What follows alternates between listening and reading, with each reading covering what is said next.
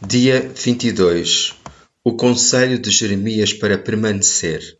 Leitura bíblica: Jeremias 42, 1 a 22, Jeremias 43, 1 a 13, Salmo 104, 1 a 4, Romanos 8, 31. Todos na cidade inteira queriam conhecer a vontade de Deus para eles, ou assim o disseram mas quando as instruções do Senhor não correspondiam ao que o povo de Judá queria ouvir, rapidamente inventaram desculpas para dispensar a mensagem e o mensageiro.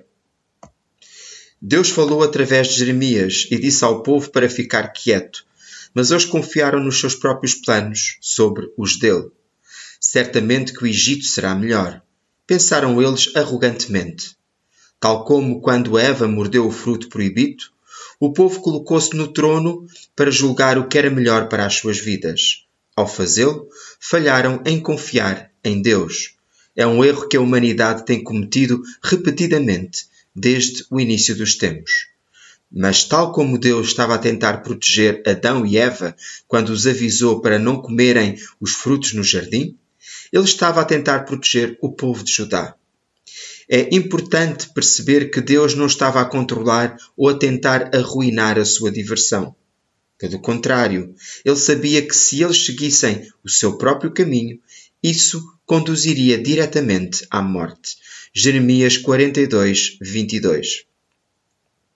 Tenho a certeza que todos nós pedimos a Deus sabedoria e direção em grandes e pequenas decisões.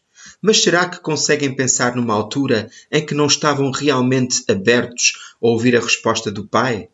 Talvez já se tenha decidido sobre o que queria fazer ou que pensava ser o melhor. Mas quando Deus começou a falar contigo, estavas disposto a ouvir o que Ele tinha a dizer? O teu coração estava disposto, estava pronto a obedecer? Tal como Adão e Eva, e o povo a quem Jeremias profetizou, a maior parte das vezes não nos propomos a rebelar-nos propositadamente contra Deus. O problema está na realidade profundamente enraizada dos nossos corações. A razão pela qual lutamos para obedecer a Deus é porque lutamos para confiar em Deus. Enquanto professamos com os nossos lábios que Deus é um Rei bom e sábio, as nossas ações por vezes mostram que, que, colocamos mais força no nosso próprio julgamento e capacidades para dirigir a nossa vida. Mas, tal como foi para o primeiro homem e mulher e para o povo teimoso de Judá, os nossos próprios passos, não guiados pela luz do Espírito Santo, conduzem sempre ao beco sem saída da morte. Devemos confiar mais em Deus e confiar menos em nós próprios. Ele deve aumentar e nós devemos diminuir. João 3,30. Nenhum de nós é perfeito nesta área, mas não precisamos descobrir isto sozinhos.